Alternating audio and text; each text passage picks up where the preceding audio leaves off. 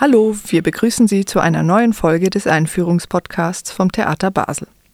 Mit dieser Einführung zum Mitnehmen können Sie sich überall und jederzeit über unsere Stücke auf der großen Bühne und im Schauspielhaus informieren. In dieser Folge geht es um die Oper Salome von Richard Strauss, inszeniert von Herbert Fritsch. Es spielt das Sinfonieorchester Basel unter der Leitung von Clemens Heil. Mein Name ist Nadja Kamesi und heute spreche ich mit Roman Reger, leitender Operndramaturg am Theater Basel. Hi Roman. Hallo Nadja. Nun also Salome. Das ist ein biblischer Stoff, der schon in allen möglichen Formen erzählt wurde, verwendet wurde. Es ist ein Motiv und eine Geschichte, die eigentlich die Künste schon sehr oft beschäftigt hat. Was passiert da? Ja, es geht um die Geschichte von Herodes, der damals Tetrarch in Galiläa war und ähm, Johannes den Täufer enthauptet haben soll. Und in dieser Oper wird die Geschichte erzählt äh, um die besagte Prinzessin Salome, die ja von allen als Schönheit besungen wird. Ein 17-jähriges Mädchen, das sich verliebt in diesen geheimnisvollen Johannaan, so heißt Johannes der Täufer in dieser Oper, und ja, verlangt ihn ähm, ja küssen zu dürfen. Und es gibt gleichzeitig eine, äh, ein, ein Begehren auf Seiten ihres Stiefvaters, eben König Herodes, der bereit ist, alles für sie zu tun. Ähm, und es kommt dann am Schluss zu einer ungeheuerlichen Begebenheit für einen Schleiertanz, ähm, erlaubt ihr oder gewährt ihr Herodes einen Wunsch und Salome ähm, begehrt den Kopf des Johanna an, damit sie ihn in den Händen halten und küssen kann. Also das ist die Geschichte. Es ist äh, ein, ein unglaublich äh, düsterer Stoff, äh, gleichzeitig ein Stoff, der sich sehr stark mit so diesen tiefen psychologischen Ebenen des Menschen beschäftigt. Und Oscar Wilde hat ähm, daraus ja einen Text gemacht, der seinerzeit für sehr großes Aufsehen gesorgt hat. Und ähm, ja, Richard Strauss hat sich äh, interessanterweise dann ähm, genau diesem Stoff zugewandt. Äh, es ging auch über Umwege und Zufälle. Und äh, ja, eine Oper daraus ähm, komponiert, die wahrscheinlich so eine der wichtigsten ähm, der frühen Moderne ist. Also zu Beginn des 20. Jahrhunderts äh, ein Stück, das so die, diese musikalische Moderne unglaublich ähm, ähm gerüttelt hat. Genau, die Oper hatte es auch am Anfang nicht leicht. Die Uraufführung war in Dresden am 9. Dezember 1905 und ähm, die hat gleich mal zu einem Skandal geführt. Warum?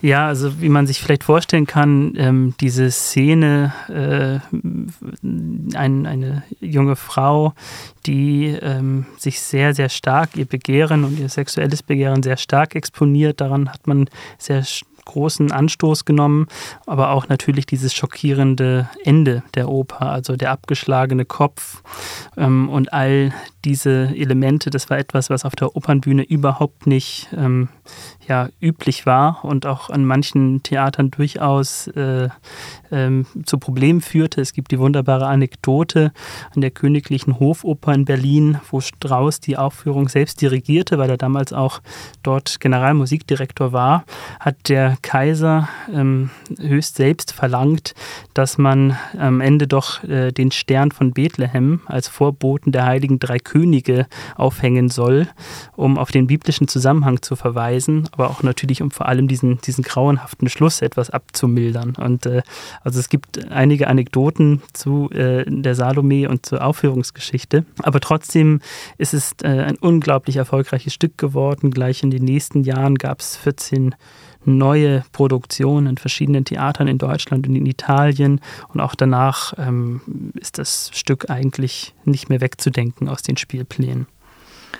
Vielleicht trotzdem nochmal, also man denkt doch, die Leute hätten diese Geschichte vielleicht schon gekannt und wenn Salome draufsteht, kann man ja auch erwarten, dass sie drin ist so. Also man kann sich fast nicht vorstellen, dass die Leute dann so geschockt gewesen sein sollen, dass auch wirklich das gezeigt wird. Gab es denn noch mehr Aspekte, die die Leute so aufgerüttelt haben? Ja, also grundsätzlich kann man sagen, dieses Stück, äh, es gibt die wunderbare Bezeichnung, es ist eine Oper ohne Moral. Also es geht eigentlich, es gibt keine positiv besetzten Helden oder Heldinnen. Es ist so, dass eigentlich alle in dieser Oper nur getrieben werden von ihrem unmittelbaren Begehren. Es geht um ganz stark natürlich um Geschlechtsverhältnisse. Es geht darum, ums eben auch Nicht-Gelingen von Beziehungen.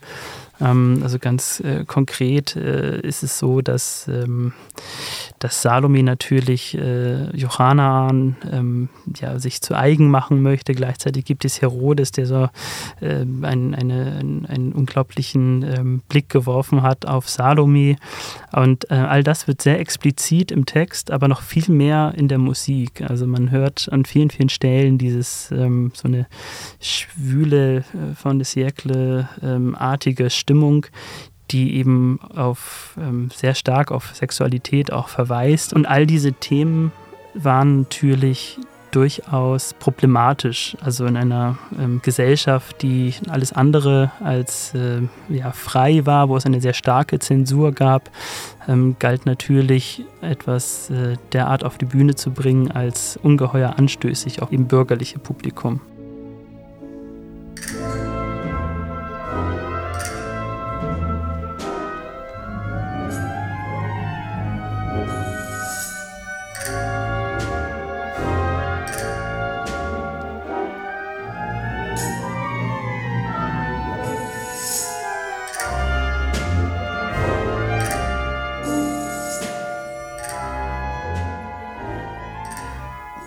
Textbasis hast du vorhin schon erwähnt. Also das, äh, der ist, das ist das literarische Vorbild ist von Oscar Wilde und das ist wiederum auch ein Mann, der für seine Zeit ein unerhörtes Leben geführt hat. Wir würden es heute wahrscheinlich als befreit betrachten.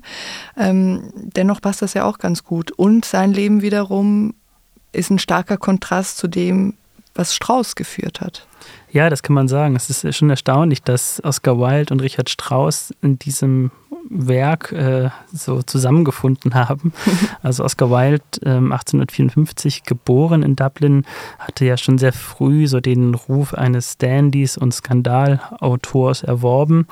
Er hat dann ähm, auch eine sehr offene ähm, ja, homosexuelle Beziehung geführt und äh, da war vor allem auch dieser ähm, Lord Douglas, mit dem er zusammen war, ähm, eine ganz wichtige Figur eben auch für die Oper, denn es gibt nicht wenige, die sagen, das ist dieses Verhältnis, also Salome ähm, und Herodes, das ist eigentlich äh, ja Lord Douglas und äh, Oscar Wilde, also diese Beziehung, die sich dort abbildet. Ähm, und äh, auch sein Einakter Salome wurde zunächst zensiert, den er ähm, geschrieben hat. Er musste dann auch ja, zwei Jahre ins Zuchthaus und Zwangsarbeit verrichten aufgrund eben seiner Sexualität. Und ja, war am Ende ja eine sehr auch gebrochene Figur in Frankreich. Ähm, ja, hat er sehr verarmt, isoliert gelebt und starb im Alter von 46 Jahren. Also ein man könnte sagen, ein schillerndes Leben, also mit extremen Höhen und Tiefen. Und Richard Strauss ist da das genaue Gegenteil. Also ein, äh, der ist etwas jünger, ähm, kommt aus einer sehr bürgerlichen Familie, aus einer, hat eine sehr ähm, ja, so bildungsbürgerlichen Hintergrund den er auch sehr gepflegt hat. Und man könnte sagen, er war so ein bisschen ein, ein, äh, ein Spießer, ja, was, äh, was ähm, auch jetzt kein, kein Problem ist, ja, aber es ist schon interessant, weil er eben dieses auch sehr bedacht, dieses bürgerliche Leben in einem großen äh, Widerspruch steht, besonders zu diesen ersten Opern. Salome und Elektra sind da auch noch zu nennen. Ähm, also das war etwas, was ihn äh, in dieser Zeit äh, als junger Komponist ähm, wahnsinnig interessiert hat. Also das genaue Gegenteil seines eigenen Lebens. Was ist denn für dich an Salome, äh, an der Komposition zentral? Ja, also es ist ein Stück, das wie so ein Rausch funktioniert. Also es ist relativ kurz mit einer Stunde 40, ähm, also für Opern auch des späten 19. oder in diesem Fall frühen 20. Jahrhunderts ein, ein wirklich sehr kompaktes Stück. Und Strauss hat sich, ähm, ja, hat sich sehr äh, in den Text hineingearbeitet, hat eigentlich alle Texte gestrichen, die irgendwie diese Vorgeschichte von Herodes erläutern, ähm, hat sehr lange und sehr ähm, gleichzeitig sehr dichte Monologe äh, dann gekürzt. Ähm, er stellt dieses Verhältnis von Salome und Johanna an absolut in den Fokus.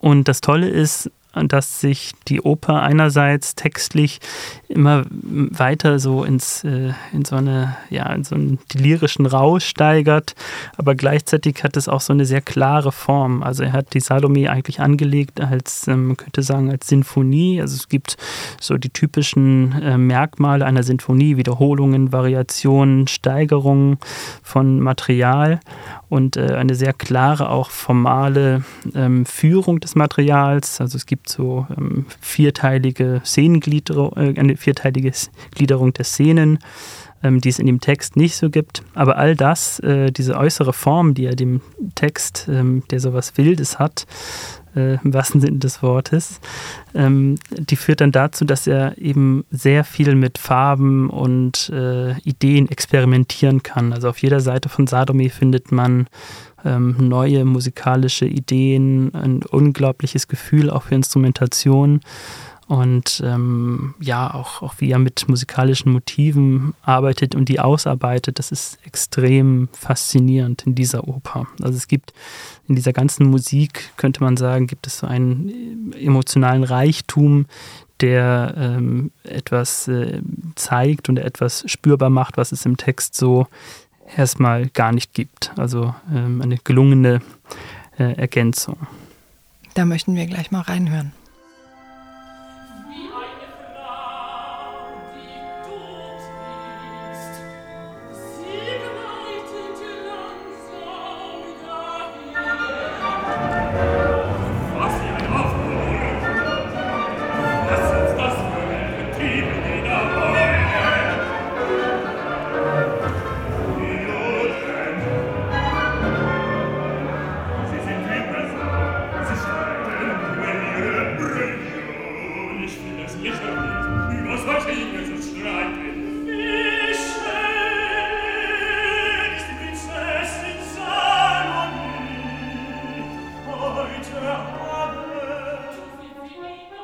Ja, hier in Basel sehen wir die Inszenierung von Herbert Fritsch.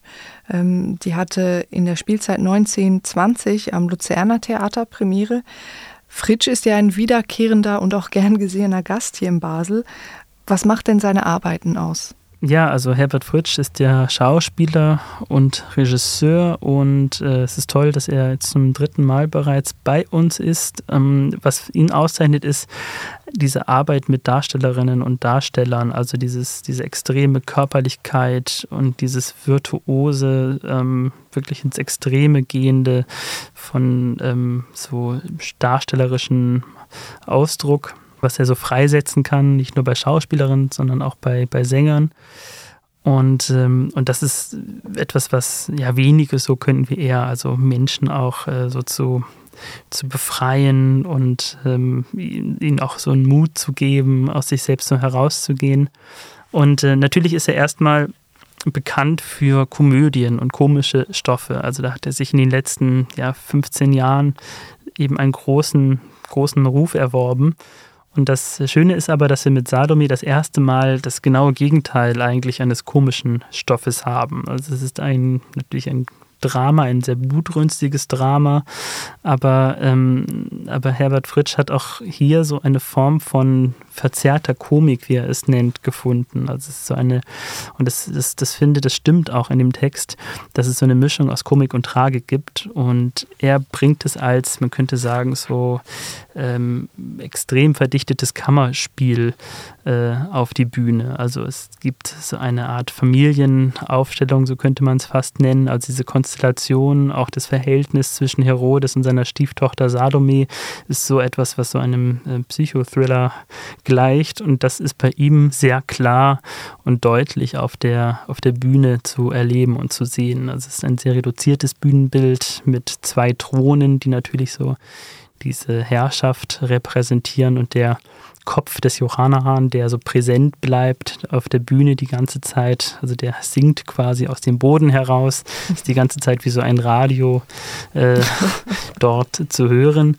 Und ähm, das zeigt eigentlich schon die Konstellation, die Problematik des Stückes sehr deutlich. Und das ist etwas, was auch so diese, diese Inszenierung von Herbert Fritsch auszeichnet, dass sie so klar eigentlich sich auf eine Konstellation fokussiert, die im Zentrum, könnte man sagen, des Stückes steht.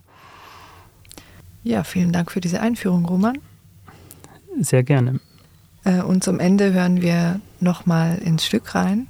Ja, hier hören wir eine ähm, eben auch ähm, sehr zentrale Stelle der Salome, lass mich deinen Mund küssen, Johanna an, die genau, ähm, die hier interpretiert wird durch die Darstellerin Heather Engbritson, ähm, die wir am Theater Basel haben für diese Rolle. Wir freuen uns da sehr, weil das eine Inszenierung ist, die sehr mit ihr und für sie irgendwo auch entstanden ist. Also sie ist, äh, hat eine extreme Spielweise hier entwickelt, ähm, gehört mittlerweile ja auch so auf den größeren Opernbühnen ähm, so mit, zum, mit zu den Ensembles immer wieder.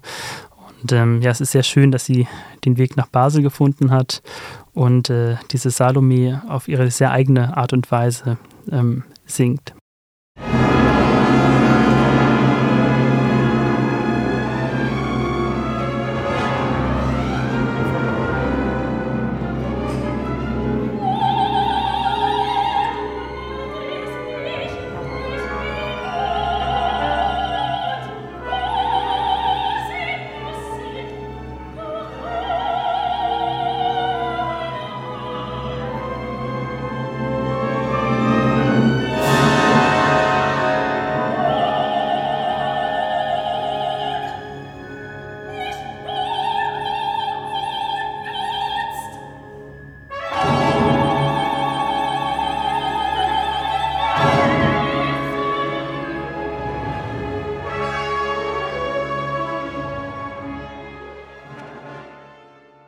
Salome können Sie vom 2. Oktober 2022 bis zum 26. März 2023 auf der großen Bühne sehen.